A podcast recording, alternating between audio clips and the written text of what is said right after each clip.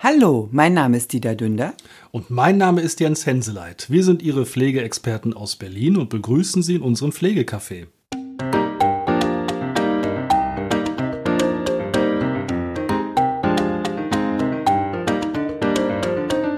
Hallo und herzlich willkommen. Schön, dass Sie wieder dazugeschaltet haben. Und uns Ihr Gehör schenken.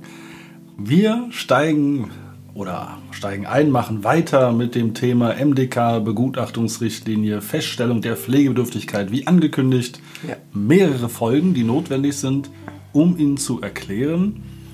Also wir wollen im Grunde genommen die Richtlinie, die äh, ziemlich lang ist, auseinandernehmen und das dann in normale Sprache übersetzen und ihnen dann nahebringen, worauf dann bei der Begutachtung alles zu achten ist oder was überhaupt äh, die Gründe hinter dieser Richtlinie sind und so weiter. Ja, wer ist der MDK oder die medizinischen Dienste? Ja. Warum haben sie ein Existenzrecht?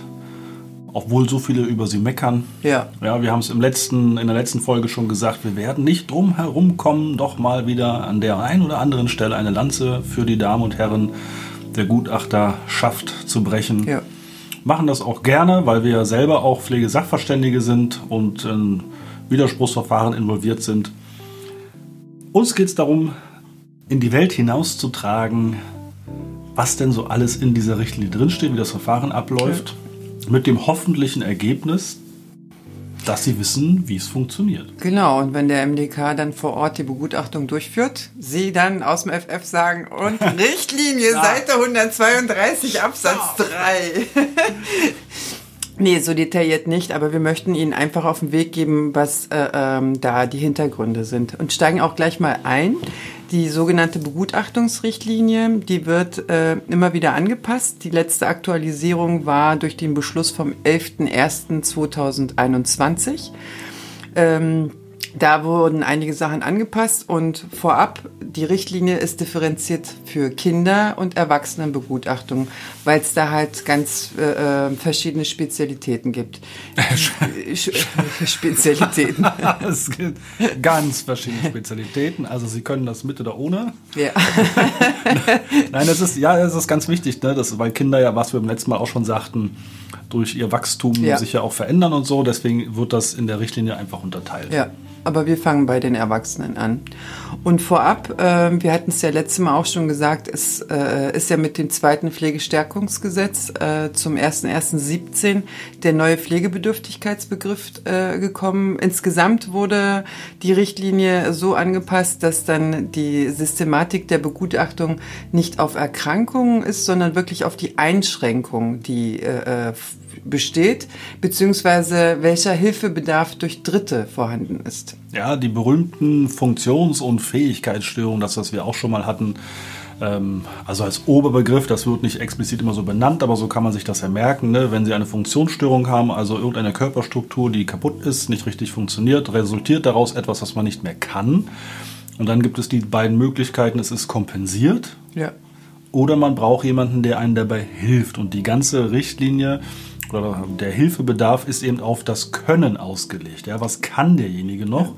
Und das, was er nicht kann, da ist ein Hilfebedarf. Das kann man sich schon mal so merken. Und bei der Begutachtung ist äh, vorrangig das Ziel auch, dass äh, zu, der, zu der Ermittlung des Hilfebedarfs auch der Bedarf der Reha-Fähigkeit beziehungsweise ob äh, äh, Reha notwendig ist, weil wir hatten es ja schon gesagt, Reha vor Pflege, ambulant vor stationär. Also sprich, es sollen alle Möglichkeiten erstmal abgeklopft werden, ähm, den Menschen dann wieder ähm, fit zu machen. Also das oberste Ziel ist ja immer Pflegebedürftigkeit zu vermeiden, zu, zu lindern. Ja, ja, das ist ja, also sollte einem ja selber auch schon darum ja. gehen, aber es gibt gut ganz viele Erkrankungen, wo das gar nicht möglich ist. Das geht dann an den entsprechenden Stellen im Gutachten auch, gerade auch an der Stelle, wo es dann um empfehlende Maßnahmen geht, ja. da deutlich draus hervor. Nichtsdestotrotz wird natürlich geguckt, kann man noch irgendetwas tun, ja. damit Pflegebedürftigkeit vermieden oder gelindert, gemindert wird. Und im Grunde genommen ist das Gutachten ja eine Art Pflegeplanung, wo äh, ja auch ähm, Dinge festgestellt werden und geplant werden können, wie zum Beispiel auch die äh, Reha-Fähigkeit, beziehungsweise der Hilfsmittelbedarf mhm. muss bei der Begutachtung auch äh, berücksichtigt werden, weil durch Hilfsmittel ja auch die Pflege kompensiert werden kann. Genau. Und ganz ähm, wichtig, aus unserer Perspektive natürlich, da ist ein Fokus drauf gesetzt worden, dass in der Begutachtung auch das Thema Beratung und das hatten wir Ihnen ja in verschiedenen Folgen auch schon näher gebracht. Es gibt ja die Pflegeberatung nach 7a, ähm, die Beratungseinsätze nach 37 oder auch die Pflegekurse. Immer SGB 11. Ja. Und diese dienen ähm, dazu, um überhaupt über die Leistung aufzuklären, über dieses ganze Verfahren aufzuklären und ähm, die Hilfe zu erleichtern. Und dazu muss der medizinische Dienst bei der Begutachtung auch Stellung nehmen und gegebenenfalls eine umfangreichere Beratung dann auch empfehlen. Ja, gerade die 7a, ne? das Case Management, um erstmal ja. strukturellen Rahmen zu schaffen für die Pflege, dass die Pflege in Gang kommt, genau. funktioniert, genau. ja, alle Bereiche abgedeckt sind. Ja. Das müssen die mitmachen. Ja.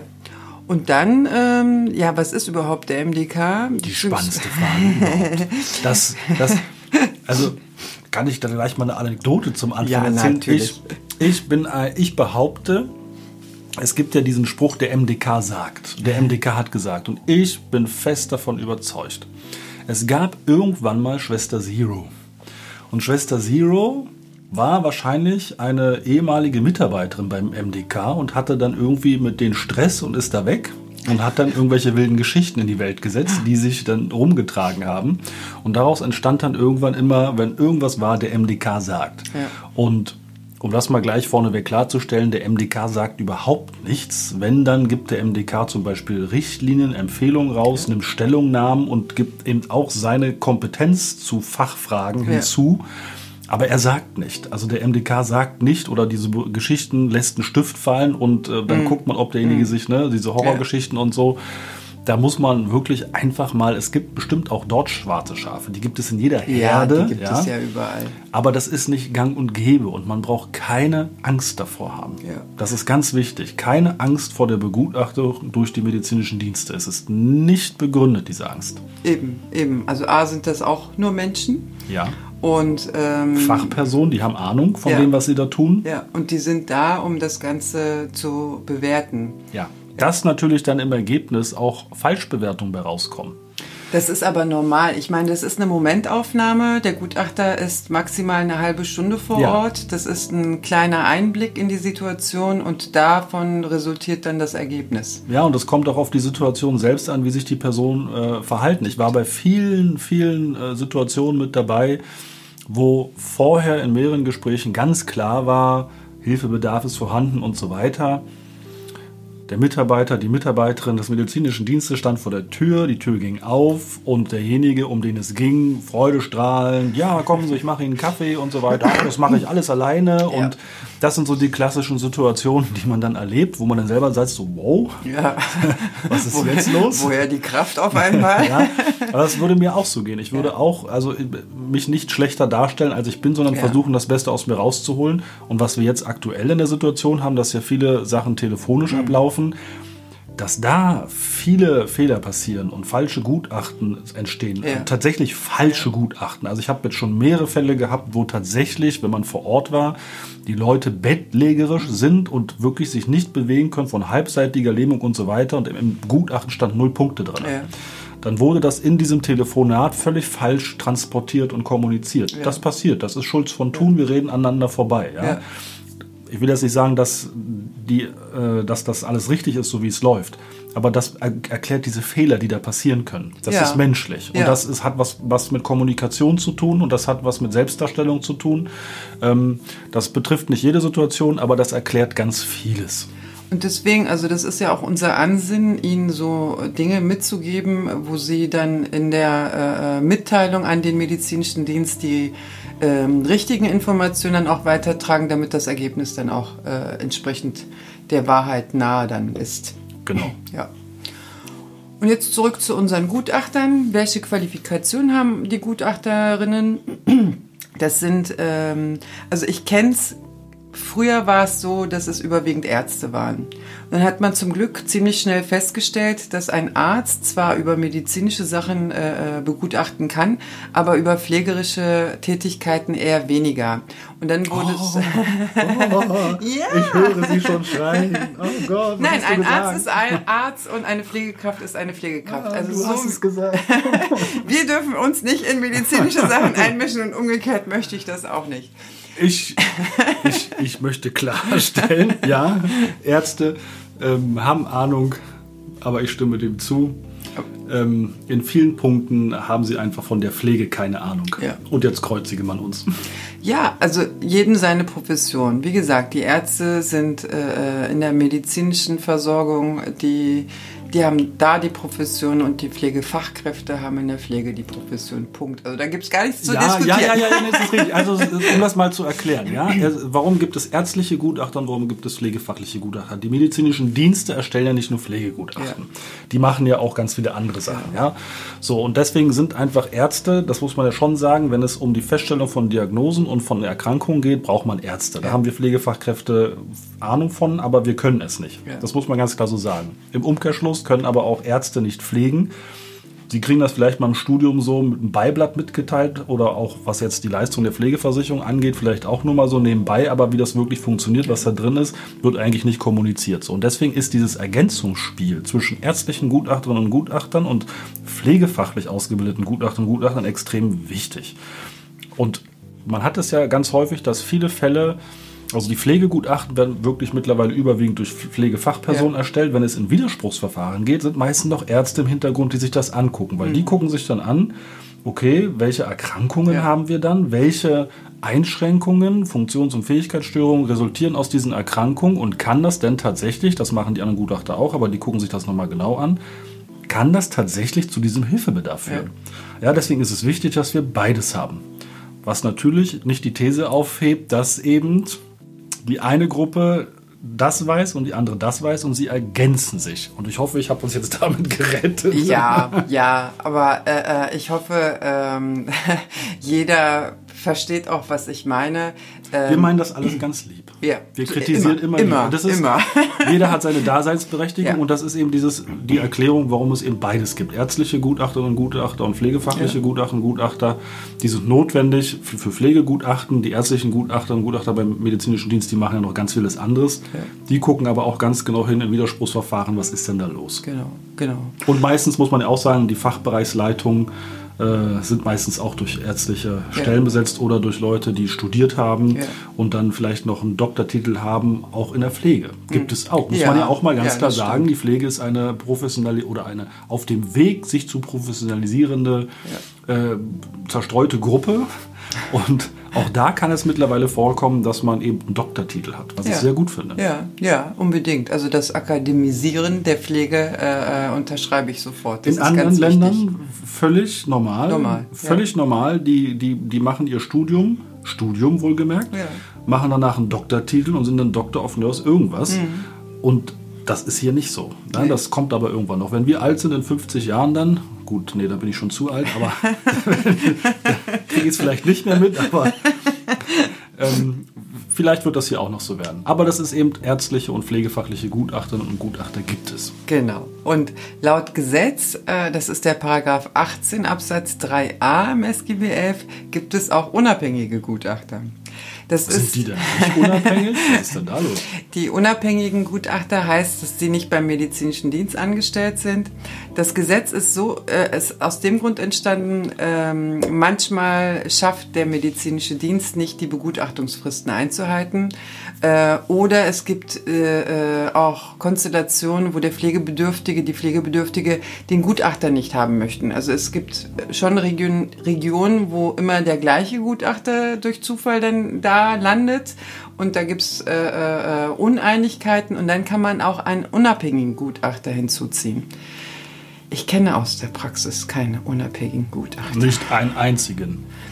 Die müssen nämlich ähm, die gleichen Voraussetzungen erfüllen von der Qualifikation mhm, mhm. und die, äh, auch wenn die das ausführen als unabhängige Gutachter, hat die Verantwortung der medizinische Dienst. Das genau. ist einmal so ein Knackpunkt. Und die sind ja auch so ein bisschen in das Verfahren da ne, eingebunden, ja. also so als quasi MDK-Aufsicht und so. Ja. Ich kenne auch niemanden, der und das macht. Die müssten mit den Pflegekassen auch separate Verträge schließen. Mhm. Also wie gesagt, ich habe eine ziemlich lange Pflegekassenerfahrung. Ich kenne keinen aus der Praxis. Mag sein, dass sich das jetzt geändert hat. Also mir, ich, wie gesagt, ich kenne keinen. Man korrigiere uns. Es gibt vielleicht irgendwo welche. Ich kenne keinen. Ist mir noch nicht über den Weg gelaufen. Ja. Wäre vielleicht auch mal die Frage in den Raum zu werfen, warum das so ist.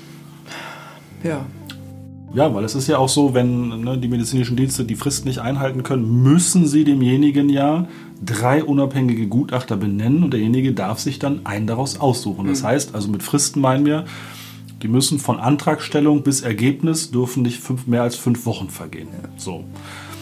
Und wenn sich jetzt abzeichnet, dass das nicht einzuhalten ist, müsste die Kasse von sich aus der antragstellenden Person mitteilen, ja. hier sind drei unabhängige Gutachter und Gutachter, such dir bitte einen aus. Mhm. Ich habe das auch noch nie erlebt. Ja. Also es ist, es ist ein, ein Papiertiger. Ja, ja, ein sehr äh, großer Papiertiger. Also ja. das ist so ein, ich weiß nicht, hat man reingeschrieben, damit das Gesetz vielleicht länger wird. Ich weiß es nicht. Mm, man ist seiner Verpflichtung nachgekommen. Oder so. Oh, ein Schelm, wer Blödes damit denkt. Ja, wie auch immer. Ähm, ja, das dazu. Und ähm, jetzt, wozu ist überhaupt diese MDK-Pflegebegutachtung äh, sinnvoll? Also was, was wird da überhaupt gemacht? Was wird da überhaupt geprüft? Genau, warum können das nicht zum Beispiel die Hausärzte machen? Ja. Die sind nicht geschult. Also es, äh, es ist ja die Frage, warum kann eben die, die, die Hausärzte, Hausärztinnen, sagt man Hausärztinnen, ich weiß es nicht. Bestimmt. Bestimmt, oder? ähm, und wenn nicht, denken Sie sich ein Sternchen dazwischen. Ja. Dann passt es wieder. ähm, es kann ja sein, dass die eigentlich das machen könnten, weil sie ja ihre, ihre Patienten am besten kennen. Warum dürfen sie es nicht machen? Warum gibt es dafür extra Gutachterinnen und Gutachter? Warum gibt es überhaupt einen MDK-Verein? Es ist ja ein Verein, eingetragener Verein unter dem Dachverband MDS. Warum gibt es die überhaupt? Ne, die sind, ähm, ich sage immer, der verlängerte Arm der Kranken- und Pflegekassen, weil die ähm, Expertise der Pflege- und äh, Krankenkassen definitiv nicht ausreicht, um da die pflegefachliche oder medizinische äh, Notwendigkeit zu prüfen oder zu bestimmen. Deswegen werden die äh, Gutachter aus dem medizinischen Dienst eingesetzt. Die ich könnte doch genauso gut sagen, so pass auf, hier, Hausärzte und Hausärzte, ihr stellt ja, es gibt ja auch Gerichte, die stellen fachliche Fragen an Hausärzte und Hausärzte. So, jetzt könnten, könnte man auch sagen, es gibt hier im Studium ein Viertelsemester, gibt es eben Feststellung der Pflegebedürftigkeit und wenn ihr in der Hausarztpraxis da arbeitet und ihr habt da jemanden, erstellt ihr ein Gutachten, schickt das zur Kasse. Gibt es dafür ein Abrechnungsmodul? Na, wahrscheinlich nicht. Dann haben wir doch die Antwort schon. Worauf ich hinaus will. Es ist nicht unabhängig, es ist beeinflussbar und so weiter. Und ja. es geht eben darum, dass man eine Stelle hat, so wie die medizinischen Dienste, die eben außen vor sind. Ja und sich ein ähm, unabhängig objektives Bild machen können. Sagen wir es mal so. Und es ist nicht so, dass die Kranken- oder Pflegekassen dann sagen, wie geprüft werden soll. Die geben nur den Auftrag raus. Also der medizinische Dienst ist unabhängig und prüft auch ja. unabhängig. Also das ist ganz, ganz wichtig und drei Ausrufezeichen dahinter. Das sind unabhängige Berater, die im Dienste der Kassen tätig sind. Und was ist noch da wichtig? Zu sagen, dass das Ergebnis nicht die Entscheidung Nein. des medizinischen Dienstes ist oder der medizinischen Dienste, sondern der medizinische Dienst empfiehlt. Empfiehlt, empfiehlt genau. und bestimmen tut die Kasse, die Pflege- oder die genau. Krankenkasse. Die entscheiden. Das sind die Entscheidungsträger, weil es kann auch durchaus sein, dass, der, äh, dass bei der Begutachtung kein Pflegegrad entsteht, aber die Kasse sagt, nö, wir entscheiden Pflegegrad 3. Das ist jetzt sehr an den Haaren herbeigezogen. Aber mhm. das, dazu hat die Pflegekasse dann auch das Recht. Die müssen ja äh, dem medizinischen Dienst nur die Information geben, dass sie dann entsprechend gegen die Empfehlung des MDK zu einem anderen Ergebnis gekommen sind. Genau. Ja. Weil bei den Kassen sitzen ja die sogenannten Sofas. Ja. die Sozialversicherungsfachangestellten. die ja tatsächlich keine pflegefachliche ja. und keine medizinische Ausbildung haben. Die geben diesen Auftrag eben an, den, an die medizinischen Dienste. Dort sitzen die entsprechenden Fachleute, die erstellen ein Gutachten. Ja. Und das geht dann an die Kasse und dort wird entschieden. Das ist genauso das Gleiche. Ich baue einen Unfall, suche mir einen Kfz-Sachverständigen, der erstellt mir ein Gutachten. Das ist ja keine Entscheidung, die da drin steht. Das geht dann zur Versicherung und die Versicherung sagt, jo oder nee. Genau. Wir packen mehr drauf, unwahrscheinlich, oder wir kürzen das Gutachten. Und ja. so ist es bei, in dem Fall auch. Ähm, deutlich wird das, wenn wir Widersprüche bearbeiten mhm. und wir schreiben den Widerspruch an die Kasse und wir kriegen quasi mit dem Absenden des Briefes im gleichen Atemzug die Bestätigung und Erhöhung der beantragten Leistung. Ja. Ja, weil eben das nicht nochmal irgendwo hingehen muss. Das wird in manchen Fällen natürlich zur Überprüfung wieder an MDK geschickt, aber in vielen Fällen mittlerweile auch sitzen dort die Mitarbeiter und handeln logisch. Ja. Ja, wissen, okay, bei ähm, bestimmten Erkrankungen im fortgeschrittenen Stadium ist klar, dass das nichts mehr wird und entscheiden dann selber. Na, ich habe ja eingangs auch die Beratung äh, erwähnt. Eigentlich muss ja vor der Begutachtung auch eine umfangreiche Beratung stattfinden. Mhm. Und in diesem Beratungsgespräch äh, kann man ja auch im Vorfeld schon feststellen, ob sich überhaupt eine Begutachtung über einen medizinischen Dienst lohnt, ob da sozusagen Ergebnisse äh, zu erwarten sind oder nicht. Das ist ganz wichtig, das müssen wir doch mal explizit sagen. Wenn Sie einen Antrag stellen auf äh, Feststellung eines Pflegegrades, dann haben Sie das Recht, sich eine Pflegeberatung kostenfrei einzufordern. Ja. Und eigentlich müsste man Ihnen die auch in gleichem Atemzug anbieten. Ja. Wir wissen aber auch aus tausenden Beratungen, die wir gemacht haben, dass das nicht der Fall ist. Leider. Leider. Leider. Aber es ist Gesetz und es steht jedem zu. Und da kommt eben dann das. In diesem Beratungsgespräch kann man dann schon mal schauen und eruieren. Ja wo geht denn die Reise hier eigentlich Eben. hin? Eben, und dann ist so hinterher der Ärger dann auch nicht da, weil man im Vorfeld schon gesagt hat, okay, Hilfebedarf ist da und da zwar vorhanden, ja. aber es führt nicht zum Pflegegrad. Genau. Ja, dazu, dazu dient die Beratung. Weil in der Beratung kann man auch Hilfen organisieren, ohne mhm. dass das irgendwie unbedingt aus der Pflegeversicherung ja, Nachbarschaftshilfen ja? und so weiter gibt es ja. alles. Ne? Ja. Das geht alles. Ja, und der medizinische Dienst prüft äh, äh, ähm, die Voraussetzungen, ob die Pflegebedürftigkeit sozusagen vorliegt. In der über die Richtlinie, wo wir dann ja, ne, ja. also wir sagen es gleich, entweder nächste Woche oder übernächste Woche, entweder im ein oder zwei Wochen Rhythmus, gucken wir uns dann genau an, wie das Verfahren in der Richtlinie beschrieben ist, was man darunter zu verstehen hat. Ja, und Weil wenn, dann gucken wir uns dann genau an, das nur mal jetzt so an der Stelle. Ja, und wenn das erfolgt ist, äh, äh, kommt ja im Grunde genommen das Ergebnis, sprich welcher Grad der Pflegebedürftigkeit vorliegt, ob eine Beeinträchtigung der Selbstständigkeit äh, äh vorliegt oder ob die Fähigkeiten ähm, und die voraussichtliche Dauer der Pflegebedürftigkeit, also das ist auch noch möglich. Man kann sozusagen auch für eine gewisse Zeit pflegebedürftig sein, weil man erwartet, dass die Erkrankung, die man hatte, dann sich auch verbessert. Es gibt auch Pflegebedürftigkeiten für bestimmte Zeiten. Ja, sehr häufig im Kranken, also jemand stürzt, bricht sich einen Oberschenkelhals oder einen Arm und so weiter, ist 80 plus, kommt ins Krankenhaus, wird operiert. Das Erste, was die meistens am Bett zu hören kriegen, sie müssen einen Pflegegrad hm. beantragen, steht ihnen zu. Nein. Nein. Nein. Wir müssen erstmal schauen, wenn derjenige dann durch die Anschlussreha ist, wenn er sie noch kriegt, bleiben dann irgendwelche ja. anhaltenden Schäden, die eine, eine, eine Funktions- und Fähigkeitsstörung zur Folge haben und daraus eben ein Hilfebedarf resultiert. Ja. Das kann man nicht einen Tag nach der OP sagen. Genau. Das ist, das ist ganz klar so. Es ja. muss nämlich die Voraussetzung erfüllt sein, die Einschränkung, die besteht, muss mindestens sechs Monate anhaltend bestehen. Darüber oder mindestens sechs Monate schon bestanden haben und weiter bestehen. Ja. Bestes Beispiel, ich breche mir eben den Arm, lass mir den operieren, also klopf, klopf, klopf, ne, ja. lass mir den operieren und dann gehe ich durch die Reha, wird nicht besser und nach einem halben Jahr kann ich meinen rechten Arm immer noch nicht so weit bewegen, dass ich eben mich alleine anziehen kann und ich brauche eben jemanden, der mir die Socken anzieht und der mir beim Anziehen und beim Kau Einkaufen und äh, bei, bei häuslichen Aktivitäten und so weiter hilft dann kann ich einen Antrag stellen. Wenn ich aber nach vier Monaten wieder topfit bin und mhm. alles machen kann, dann hat sich ja die eingeschränkte Pflegebedürftigkeit zu diesem Zeitpunkt aufgehoben ja. und ist weg. Genau. So, das ist damit gemeint. Genau. Entweder sie hält sechs Monate an und wird anhalten, oder was wir eben bei, auch bei bestimmten Erkrankungen haben, die ja sehr schnell voranschreiten, da kann man quasi, man kriegt die Diagnose und weiß, okay, das geht hier im Wochentakt. Ja. Sofort beantragen und dann hat man ja noch nicht sechs Monate. Man weiß aber, es wird über sechs Monate anhalten und nicht besser werden. Genau, genau. Ja? Also das ist, äh, äh, das ist ganz wichtig. Und die Begutachtung muss in, dem, in Ihrem Wohnbereich sein.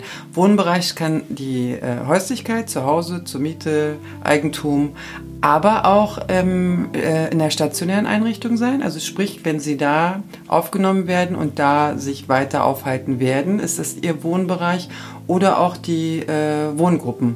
Das ist auch ja. der Wohnbereich. Da, wo man wohnt. Ja. Und dann gibt es diese Besonderheit, wenn es eben um akute Ereignisse geht, wo man eben weiß, ja, das wird länger anhalten. Also dann kann man auch schon, gibt es, ähm, also es gibt kein offizielles Wort dafür, wir haben es immer Krankenhauspflegestufe äh, genannt, jetzt Krankenhauspflegegrad. Hm. Da stellt ein Antrag und dann gehen die Leute danach in eine stationäre Einrichtung, Kurzzeitpflege, was auch immer. Und damit das finanziert wird, kriegen die eben dann schon einen Pflegegrad. Und dann stellt sich dann meinetwegen nach zwei Monaten, drei Monaten raus, dass sie nach Hause können. Und wenn die nach Hause kommen, erlischt quasi mit dem Gang nach Hause dieser Pflegegrad und dann kommt nochmal der MDK nach Hause und begutachtet nochmal neu und stellt dann endgültig fest. Jein, muss ich dir ein bisschen widersprechen? ich habe es mehrfach, mehrfach so gehabt. Ähm, also es gibt ganz selten die äh, äh, Konstellation, dass das wirklich auf diese stationäre Versorgung beschränkt ist und dass der medizinische Dienst dann auch sagt, wenn dann nach Hauseentlassung, äh, dann erneute Begutachtung. Aber regulär ist das diese Vorab-Einstufung, wie du schon geschildert hast, dass die dann erstmal versorgt werden und wir haben es in der Pflegekasse so gehandelt, dass die so vier bis sechs Wochen Eingewöhnungszeit haben, weil die können ja weiterhin stationär bleiben. Und dann musste der MDK wieder raus zur persönlichen Begutachtung.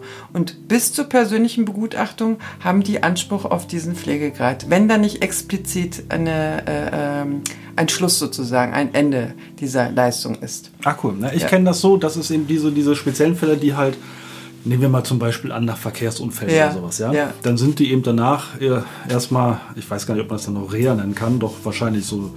Und da sind die dann monatelang mhm. und so lange haben die dann eben auch Pflegestufe damals, jetzt Pflegegrad. Und wenn die nach Hause gegangen sind, war das dann so, dass dann eben diese, diese Leistung endete und mit dem Eintritt in die Häuslichkeit okay. musste dann nochmal ein neues Gutachten erstellt werden. Okay. Davon hatte ich schon mehrere gehabt. Ah, okay. Also das kenne ich wiederum aus der Praxis nicht, weil mhm. wir hatten eher das Problem, dass wenn dann keine äh, äh Pflegebedürftigkeit mehr vorlag, dann dieser ganze Prozess ja, ja, Anhörung, Widerspruch, Rückstufung ja, und so weiter. Oder dann kommen die mhm. Pflegedienste an, wenn es um nach Hause geht und sagen, ja, geht ja gar nicht, müssen sie selber bezahlen und so. Ja, die Problematik taucht dann auf. Ja.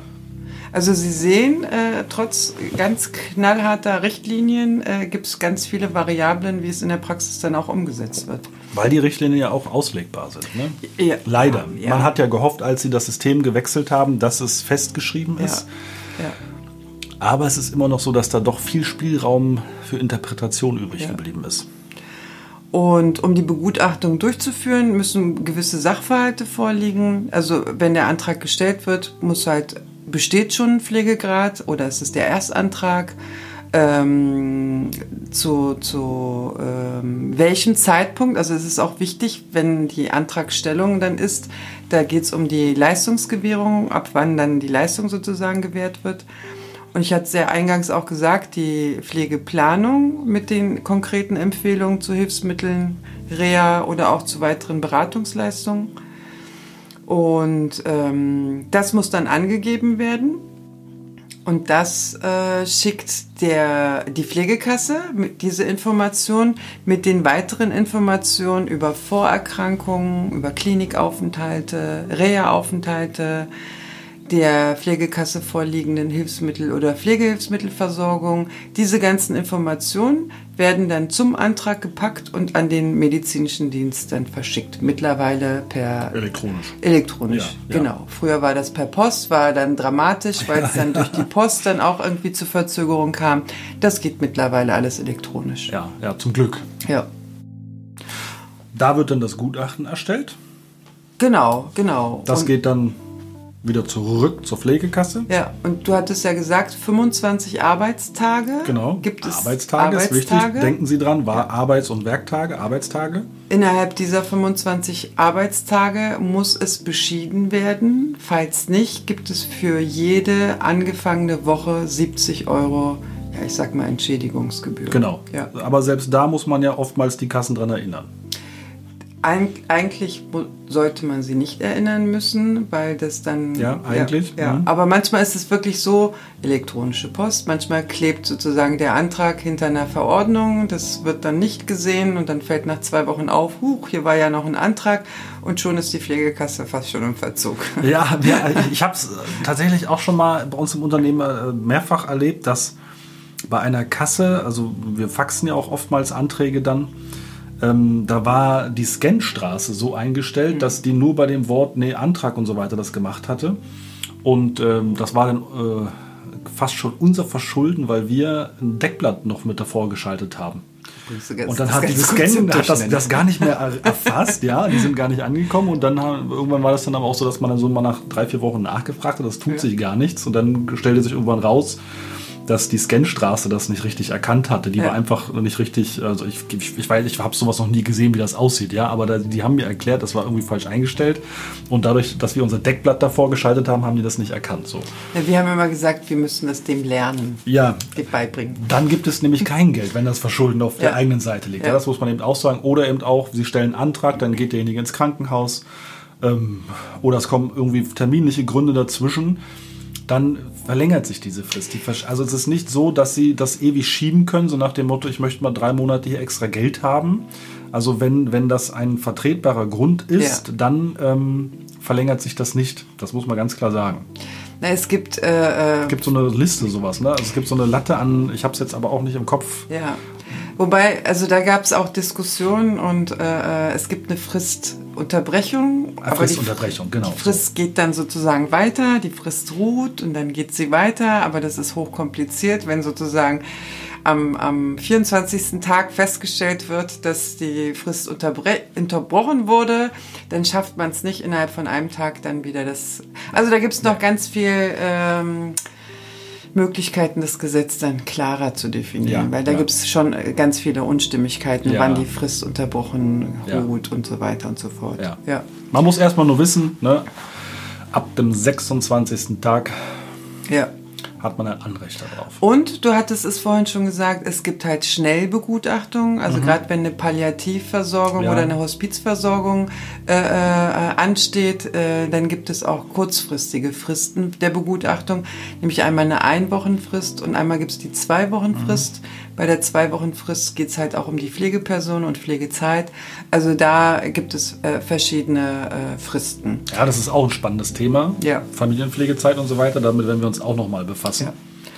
Aber das wäre es im Grunde genommen so dieser Einstieg, warum der Gutachter wo, wieso prüft und nächstes Mal gehen wir in die Module rein. Genau, das war jetzt so, das ist wichtig geklärt zu haben, äh, wie denn das Verhältnis zwischen Pflegekasse, MDK ist, welche ja. Aufgaben MDK hat, was da überhaupt so arbeitet ja. beim MDK, wie die Kassenstruktur äh, in dem Bereich funktioniert. Das muss man ja erstmal erklären, ja. weil wenn man das nicht weiß und man stellt einen Antrag und man ist dann eben nicht aufgeklärt worden, man hat sich vielleicht keine Pflegeberatung geholt oder man hat ihm wirklich Angst vor dem Begutachtungstermin, was man wirklich nicht haben muss, ja, dann muss das einmal so von uns kurz erklärt werden, damit man das weiß. Ja. Na, aber es ist halt so, ich war letztens in der Beratung, wo die äh, ähm, eine betagte Dame vollkommen aufgelöst war, ganz kurzatmig, ganz aufgeregt, weil ich ja jetzt komme und also ich habe zehn Minuten gebraucht, ehe sie wieder mhm. normale Atmung hatte und ich war nur eine beratende Person, also noch nicht ja. mal der medizinische Dienst. Das ist die regen sich schon auf. Das ist für die halt ein großes Ereignis. Aber letztendlich äh, äh, haben sie einen Antrag gestellt und dieser Antrag wird ausgeführt. Nichts, nicht mehr, nicht weniger. Ja. Ich kann dazu die abschließende Anekdote erzählen. Einer meiner ersten Beratungen war eine nette Dame dabei, die das Ehepaar betreut hat. Und ich habe mich hingesetzt an den Tisch und konnte noch nicht mal guten Tag sagen. Da schoss sie schon über den Tisch und also wirklich äh, in einer Art und Weise, in einem fast schon anschreienden Ton hat sie mich zurechtgewiesen, was ich jetzt alles dokumentieren müsste. Und ich habe dann so ganz vorsichtig meine Visitenkarte über den Tisch geschoben, hier unter die Nase. Und dann so, während sie sich echauffierte, blickte sie so dreimal drauf und stockte irgendwann und sagte, ach, Sie sind gar nicht vom MDK? Ich sage, nein, ich komme zur Pflegeberatung. Ach so, und dann möchten Sie einen Kaffee haben. Und dann war sofort so. In dem Moment war ich froh, kein ja. MDK-Gutachter ja. zu sein. Das ist so und das muss auch nicht sein. Ne? Also das sind, ja. äh, man kann alles ganz normal und nett miteinander besprechen und klären und keiner muss irgendetwas. Da sind wir noch lange nicht.